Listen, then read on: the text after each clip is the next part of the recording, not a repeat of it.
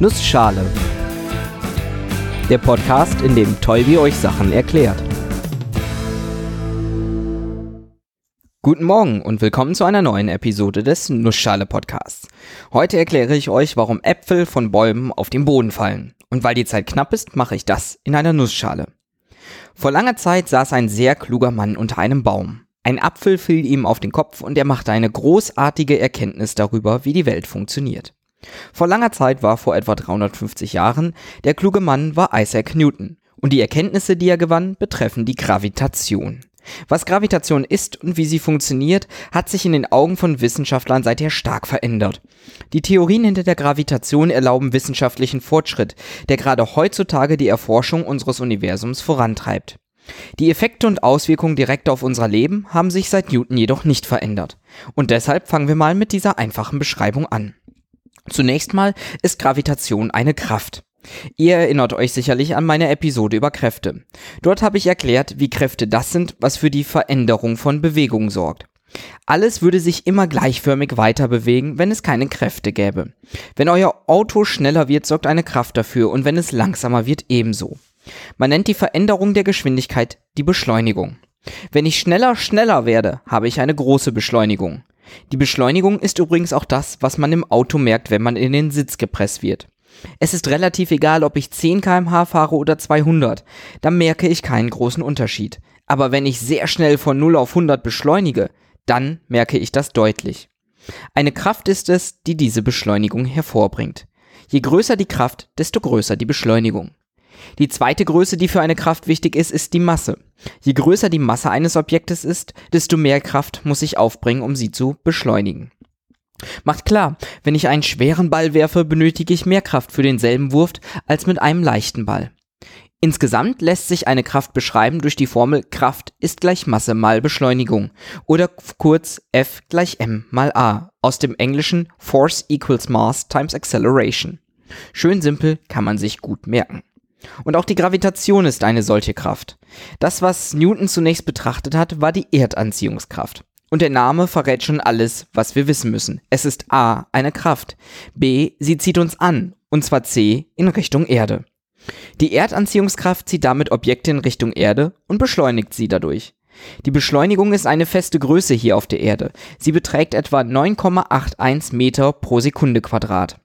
Das bedeutet, dass auf einen Menschen mit der Masse 70 Kilogramm eine Kraft von 9,81 mal 70 wirkt. Die Einheit der Kraft ist dabei das Newton, benannt nach eben dem klugen Menschen aus der Einleitung. Die Gravitation beschleunigt uns also Richtung Erde. Dass wir trotzdem aufrecht stehen, liegt daran, dass wir konstant eine Kraft aufbringen, die uns aufrecht erhält. Das bedeutet auch, dass wenn wir keine Kraft aufwenden, wir auf dem Boden beschleunigt werden. Wenn wir also von irgendwo herunterfallen, werden wir durch die Gravitation beschleunigt. Das erklärt auch, warum es mehr weh tut, wenn wir von weiter oben fallen. Da wir länger fallen, werden wir länger beschleunigt und haben deshalb am Boden eine größere Aufprallgeschwindigkeit. Diese 9,81 Meter pro Sekunde Quadrat sind auch das, was man in Formelzeichen oft durch den Buchstaben G ausdrückt. Wenn man also 0G 0G hat, dann ist man schwerelos und bei 3G ist man dreimal so schwer wie normal. Wenn man sich Gravitation etwas globaler anguckt, kann man nicht mehr von Erdanziehungskraft sprechen. Denn nicht nur die Erde übt diese Anziehung aus, auch auf anderen Himmelskörpern wird man zum Boden gezogen. Dabei ist die Kraft nicht immer gleich groß. Auf dem Mond zum Beispiel beträgt die Beschleunigung, die man durch die Gravitation dort erfährt, nur etwa 1,62 Meter pro Sekunde Quadrat und ist damit nur ein Sechstel so groß wie die der Erde. Wir sind also bei etwa einem Sechstel G. Das bedeutet auch, dass wir, wenn wir die von uns auf der Erde gewohnte Kraft zum Hochspringen aufwenden, wesentlich höher und weiter springen können. Und wo wir gerade beim Mond sind, der Grund dafür, dass der Mond um uns herum kreist, ist auch die Gravitation. Die Erde zieht den Mond nämlich zu sich heran und behält ihn in ihrer Umlaufbahn. Aber nicht nur das, der Mond zieht auch die Erde an. Nach dem gleichen Prinzip gilt auch, dass nicht nur die Erde uns anzieht, nein, wir ziehen auch die Erde an. Falls das komisch klingt, müssen wir bedenken, dass wir uns Kräfte angucken. Wenn uns die Erde mit der gleichen Kraft anzieht wie wir die Erde, dann ist doch die Masse noch nicht berücksichtigt. Da die Erde nämlich eine gewaltig große Masse hat, erfährt sie bei gleicher Kraft nur eine winzig kleine Beschleunigung, während wir mit unserer verhältnismäßig kleinen Masse eine stärkere Beschleunigung erfahren. Wie groß die Gravitationskraft ist, lässt sich dabei mit einer Formel ausrechnen. F gleich G mal M1 mal M2 durch R Quadrat.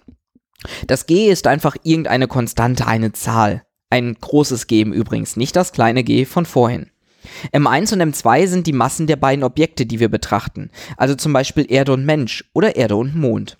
Und R Quadrat ist das Quadrat des Abstandes der beiden Massenzentren. Also zum Beispiel der Erdmittelpunkt bezogen auf die Masse und der Mittelpunkt des Mondes.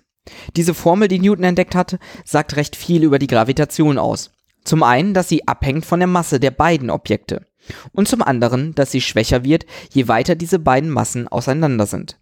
Auf dem Mond wirkt also eine geringere Anziehungskraft als auf dem Menschen, da der Mensch näher am Erdmittelpunkt ist als der Mond. Mit dieser Formel sollte man also ausrechnen können, welche Gravitation wo wie wirkt, oder? Kommt drauf an. Für zwei Körper kann man die Formel von eben benutzen und die Gravitation perfekt beschreiben. Aber wann sind schon nur zwei Körper an einem Ort? Erde und Mond, schön und gut, aber auch die Sonne darf man nicht vergessen, die eine Gravitationskraft auf beide ausübt. Damit kommen wir vom sogenannten Zweikörperproblem zum Dreikörperproblem oder Vielkörperproblem. Und schon das ist nicht mehr analytisch lösbar. Nur mit stark vereinfachenden Annahmen kann man die Formel nutzen, um die Wechselwirkung dreier Körper zu beschreiben. Eine spannende Frage stellt sich, wenn man in Einsteins Zeit vordringt. Nichts breitet sich schneller als mit Lichtgeschwindigkeit aus. Aber die Gravitation scheint instantan zu wirken. Die Sonne zieht die Erde an, aber es dauert acht Minuten, bis uns das Licht der Sonne erreicht. Warum dauert es also nicht acht Minuten, bis die Gravitation greift? Tut sie, mehr oder weniger. Für die Erklärung ist es wichtig zu verstehen, wie Einstein sich die Gravitation vorgestellt hat. Nämlich nicht als arbiträre Kraft, die auf Objekte mit Masse wirkt, sondern als Eigenschaft des Raumes um uns herum. Stellen wir uns mal vor, die Welt wäre zweidimensional, wie die Oberfläche eines Billardtisches. Wir alle wissen, wie es aussieht, wenn man die Kugeln drauf hin und her schießt. Sie bewegen sich auf geraden Bahnen. Ersetzen wir den harten Tisch nun durch ein festgespanntes Tuch, dann sieht es ähnlich aus. Kommt allerdings ein schweres Objekt, sagen wir mal ich, und setzt sich auf den Tisch, dann erzeugt dieses eine Wölbung. Und wenn ich nun mit den Kugeln schieße, werden ihre Bahnen durch die Wölbung im Raum, also im Tisch, abgelenkt. So funktioniert auch in etwa die Gravitation. Schwere, massereiche Objekte krümmen den Raum. Wir nehmen die Krümmung selber nicht wahr, aber im Prinzip passiert das, was mit dem zweidimensionalen Tisch passiert ist, auch mit unserem dreidimensionalen Raum. Und durch diese Krümmung im Raum werden Objekte beeinflusst und hin zum tiefsten Punkt der Krümmung gezogen. Trotzdem greift auch hier wieder die Lichtgeschwindigkeit, denn wenn sich eine Masse verändert, dann muss sich ja auch die Krümmung verändern. Und diese Veränderung passiert mit Lichtgeschwindigkeit und nicht schneller. Die Gravitation der Sonne wirkt also immer auf uns, aber bis Änderungen in der Gravitation auftauchen, dauert es acht Minuten. Diese Details nehmen wir im Alltag allerdings nicht wahr, dafür sind sie viel zu klein im Vergleich zur Wirkung der Gravitation der Sonne oder der Erde. Und ich bemerke gerade, dass noch etwas anderes viel zu klein ist. Die Menge an Zeit, die ich mir für diese Episode vorgenommen habe. Ich glaube, zu diesem Thema muss ich nochmal eine eigene Episode machen, in der ich dann zum Beispiel auch Gravitationswellen beschreibe. Bis nächste Woche.